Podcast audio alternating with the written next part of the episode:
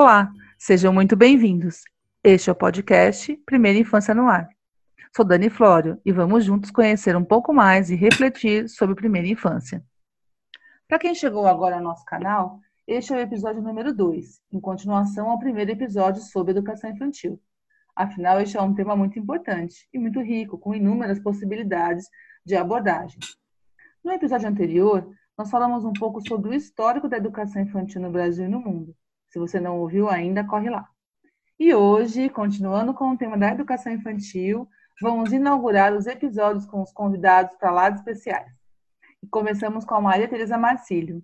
Ela é mestre em educação pela Harvard University, é licenciada em pedagogia pela Universidade Federal da Bahia, foi professora da Faculdade de Educação da Universidade de Brasília, coordenou a Secretaria Executiva da Rede Nacional Primeira Infância, é membro da Academia Baiana de Educação e ainda é presidente consultora associada e fundadora da Avante, Educação e Mobilização Social, sediada em Salvador, e coordenadora regional do programa de Global Leaders for Young Children. E vai falar conosco hoje sobre os avanços e desafios da educação infantil brasileira. Teresa, muito bem-vinda. Muito obrigada por aceitar meu convite. É um prazer recebê-la aqui.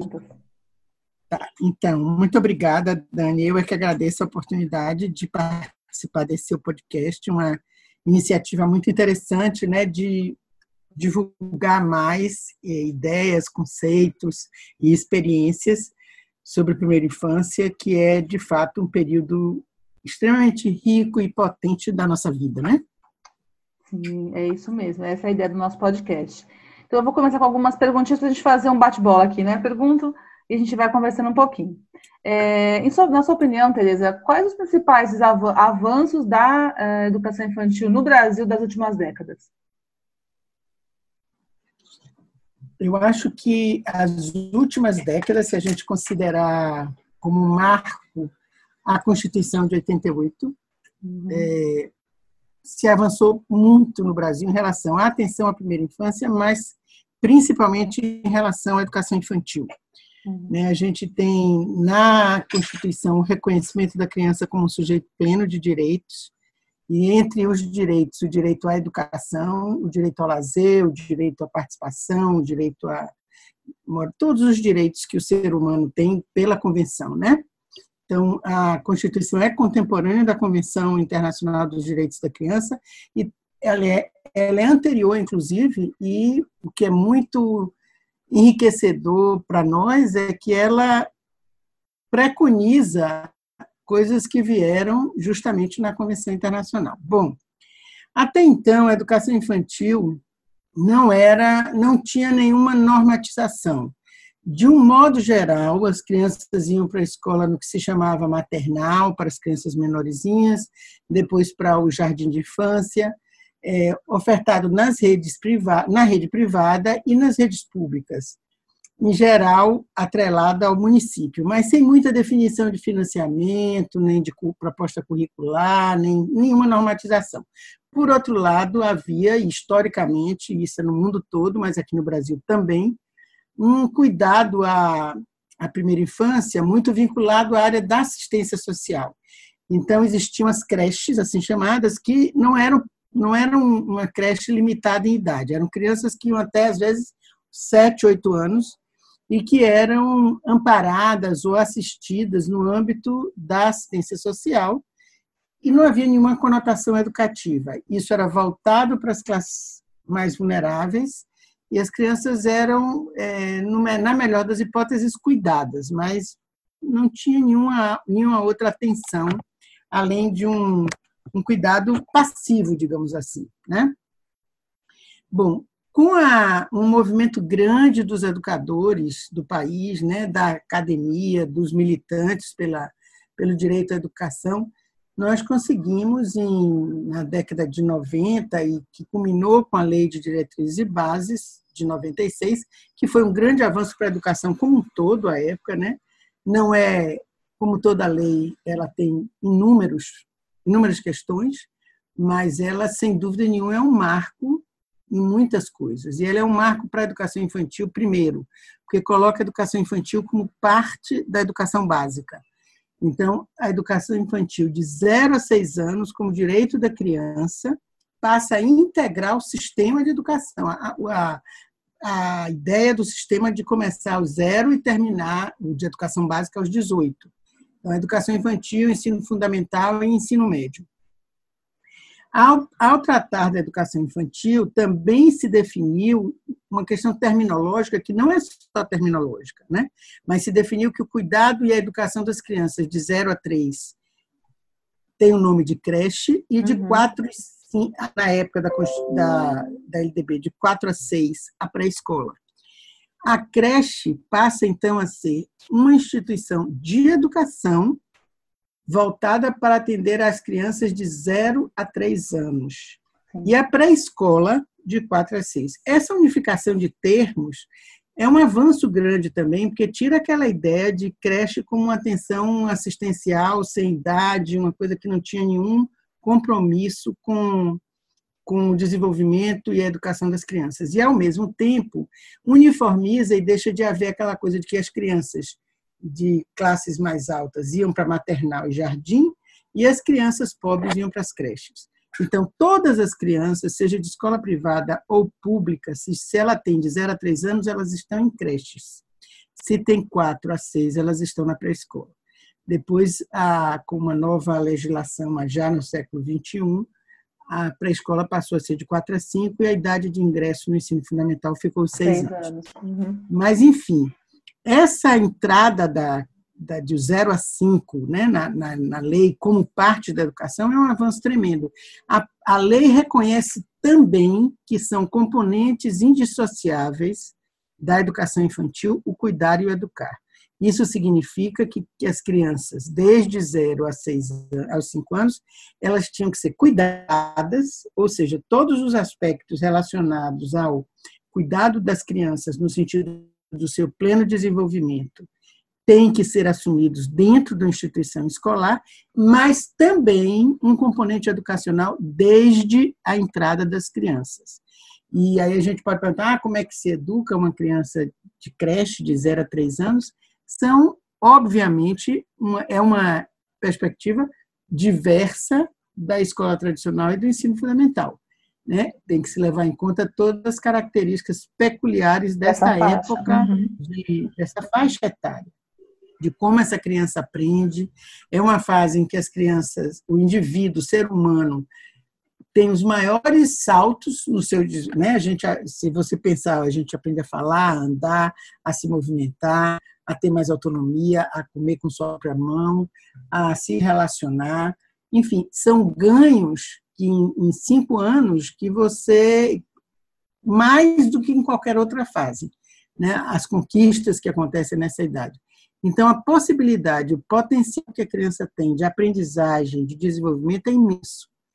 Só que o que a gente tem que considerar é que primeiras necessidades básicas de atenção, de cuidado, de alimentação, de afeto, e de que ela se desenvolva no seu ritmo e do seu modo. Né? E o modo com que as crianças aprendem é basicamente brincando. Criança de 0 a 5 anos, ela tem que brincar, porque é brincando que ela constrói conhecimento, é brincando que ela aprende a se relacionar, é brincando que ela aprende regras, é brincando que ela constrói o ser, a sua autonomia e a sua, as suas possibilidades. Então, tem que se considerar a forma como ela se relaciona com o mundo e com ela própria e com os outros, e tem que se relacionar com as, e tem que se levar em conta as suas necessidades, né? Porque é uma fase de muitas conquistas, mas é uma fase em que a criança ainda tem uma dependência muito grande do adulto, né, para se desenvolver. Então, ela precisa da, dessa presença adulta para que ela possa atingir o seu pleno potencial. Então essa a lei foi um grande avanço nesse sentido, né? E modificou muito, muito. Para quem já é, trabalha nessa área há muitos anos, eu digo, eu vejo como avançamos. Ainda falta muito, falta, mas o avanço foi muito grande. E com a LDB vieram outras regulamentações e normas, né? vieram as diretrizes nacionais curriculares para a educação infantil, que é um documento belíssimo. Vieram o veio o Fundeb, que é uhum. fundamental, porque não tinha financiamento da União, né? e é o município que oferta pela LDB. Então, é a ente, o ente mais é, demandado e, em geral, com menos recursos da federação, que é o município, responsável por esse atendimento, porém, com, pouco, com financiamento quase nenhum. Então, incorporar as creches e a pré-escolar, o Fundeb, que só veio isso pelo menos 10 anos depois da LDB, uhum. foi também fundamental para que isso ganhasse corpo. E, com, e vários programas que foram criados pelo Ministério da Educação na, no início do, da, desse século XXI e que foram crescendo até muito recentemente, embora agora a gente viva, de fato, um momento de estrangulamento de Sim. financiamento, com a emenda do teto dos gastos, uma política que a gente ainda não sabe a que veio. Mas o programa de alimentação escolar, biblioteca nas escolas, é, o, o, o programa Pro Infância de construção, nós temos tá hoje em muitos lugares do país é, construções muito boas e muito adequadas para para crianças pequenas, né? Formação de professores, vários programas de formação. A LDB traz a exigência de formação mínima, que era outra coisa que não existia. Então, você, para ser professor hoje de educação infantil, você tem que ter a mesma titularidade de um outro professor, né? ou seja, nível superior. Houve uma tolerância que ainda existe para a formação no nível normal, Sim, mas foi um avanço imenso que se conseguiu. Né? Então, são muitos os avanços, e o que me preocupa agora é que, de certa forma, todos esses avanços estão é, embora tenham sido políticas de Estado, inclusive, uhum. mas estão em risco por exemplo, agora com a votação da, do Fundeb, né? Muito bem. Tereza, aí a gente, é, até acho entrando um pouquinho agora nos desafios mesmo, né? Foram realmente muitos avanços nas últimas décadas, mas se a gente pensar, acho que tem, em relação ao financiamento, a gente tem uma preocupação muito grande mesmo com a questão do Fundeb, mas é, eu acho que também tem, a gente podia falar de uma ou também de uma, de um, outra questão que, até por conta do, se a gente pensa, nós pensarmos, é pouco tempo, né? Nós temos pouco tempo é, a creche especialmente, que ela passa desse olhar da assistência para a educação, não são, né, não tem nem, nem 50 anos ainda, né, é bem pouco, e com isso a gente ainda tem, corre alguns riscos da, de, dessa garantia do direito à criança, a creche oferecer à criança efetivamente o espaço de crescer, do brincar, do aprender, que ele ainda seja oferecido como muito mais no viés assistencial, né? especialmente nos, nos municípios, nos, nos uh, rincões aí do, do, do, país. Como é que a gente podia, é, que, que poderia ter? Que seria idealmente uma creche deveria oferecer? Que tipo de espaço, que tipo de atividades? Para efetivamente ela ser considerada, né, lógico, sempre pensando no, na indissociabilidade do cuidar de educar, mas o melhor espaço a ser ofertado para a criança pequena, né, para os bebês e para as bem pequenas. E na pré-escola, é, para não a gente não sucumbir à tentativa de da escolarização excessiva né, e da antecipação da alfabetização, que também já, já ocorreu muito aqui no nosso país, e a gente ainda sempre tem que, cada vez que chega em um município que vai compreender um pouco a dinâmica local, encontra ainda é, algumas escolas, né, algumas pré-escolas com este olhar, né, com essa, e especialmente, inclusive, eu acho, diria até que em alguns lugares com a rede particular, mais até do que com a rede pública. Então, como é que você vê esses desafios? Então, eu acho que a gente não pode perder nunca a perspectiva histórica. Uhum. Então, quando a gente diz que tem apenas 30 anos que nós inauguramos essa perspectiva, isso do ponto de vista da educação é quase nada. Uhum. É muito pouco tempo, muito, muito, muito pouco tempo. Mesmo tendo um debate anterior, mesmo tendo produção teórica já desde o início do século passado, mesmo tendo uma militância muito forte, na prática, e na prática, que eu digo na prática da normatização, isso é absolutamente recente. Então, é muito eu acho que é, é, eu não falaria que a gente ainda tem, a gente tem e terá por algum tempo muita distorção, muito, muito desentendimento na rede privada, na rede pública, ao, que vai conviver com os grandes avanços e com as grandes experiências e com grandes é, exemplos de boas instituições.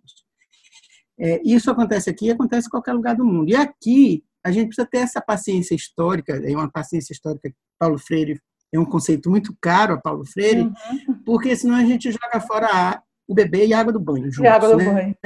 Então não adianta a gente querer antecipar, achar que, meu Deus do céu, até hoje não caminhamos, caminhamos muito. Mas vamos continuar tendo, porque isso é um trabalho, o trabalho de educação é você planta semente para colher daqui a 30, 40, 50 anos. Né? Então, nós estamos plantando sementes. Em relação à qualidade, eu acho que a gente teve um outro marco, além das diretrizes curriculares e dos programas de formação de professores, a gente teve a BNCC. A BNCC, de um modo geral, ela tem problemas graves de várias ordens né? E foi um processo que acabou sendo muito tumultuado com a mudança, a queda do governo Dilma uhum. e a entrada de outro governo, mas eu diria que no frigir dos ovos, a BNCC de educação infantil, por muita luta e muita militância, conseguiu preservar sua identidade. E é uma BNCC que respeita a criança, Sim. coloca a criança como o centro do processo e que constrói uma proposta de atividade pedagógica que respeite a criança na sua especificidade. Então, a BNCC da educação infantil, faço questão de dizer, porque das outras eu acho que há problemas muito mais graves, ela pode ser um norte. É lógico que a BNCC, eu costumo dizer que a BNCC é o piso de uma casa. Ou melhor, o piso de uma casa é a norma, são as diretrizes, é a lei.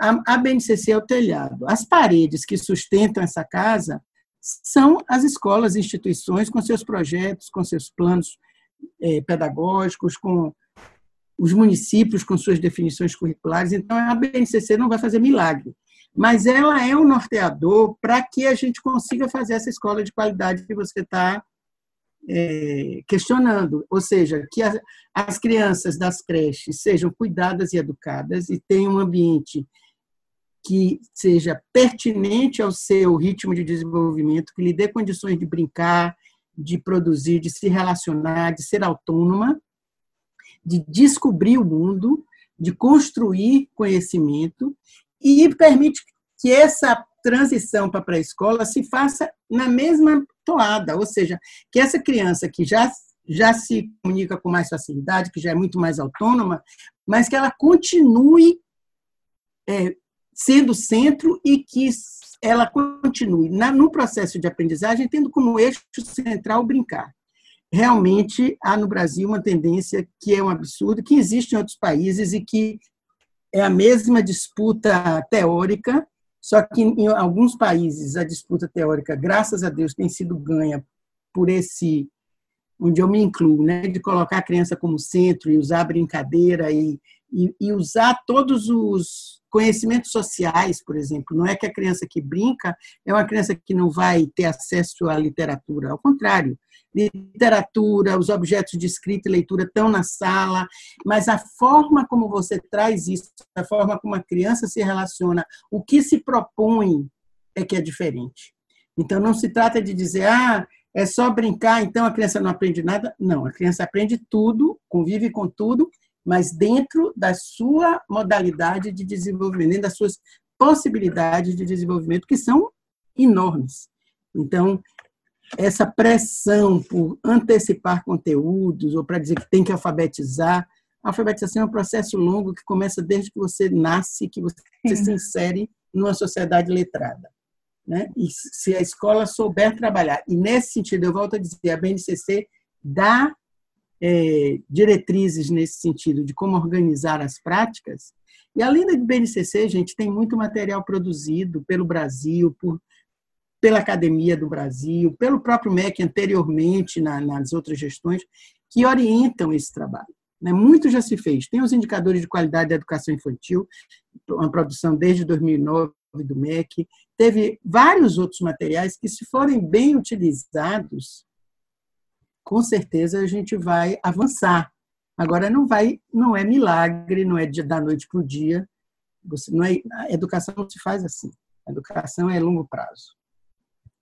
É um processo mesmo, né? Não, não, é. aos poucos. E que bom que já tivemos avanços, né? E agora é tentar manter os avanços que tivemos, né? Avançar ainda mais e superar esses desafios.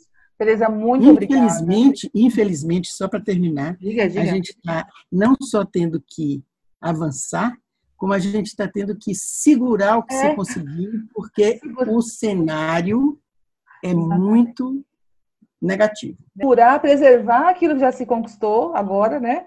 E tentar é. avançar aos poucos, porque infelizmente os riscos são muito grandes, né? Exato.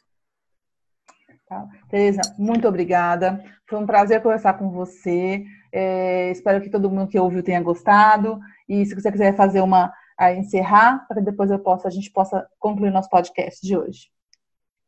Eu agradeço de novo, Dani. Eu acho que eu gosto muito de falar de educação, porque eu acho que é uma área que muito muito vital para o país em que se conhece pouco, na verdade, né? E como é uma área que afeta todo mundo, tem muitas pessoas, tem muitas ideias circulando, mas no frigir dos ovos a gente acaba não tendo as informações mais é, consistentes, acessíveis a todas as pessoas, né? Então há uma certa desinformação, há uma certa há uma falta de entendimento mesmo do que significa, né? Se compara, por exemplo, países com histórias diferentes, populações diferentes. Ah, tal país já progrediu tanto, a gente não sai disso. É, é, revela para mim muito desentendimento.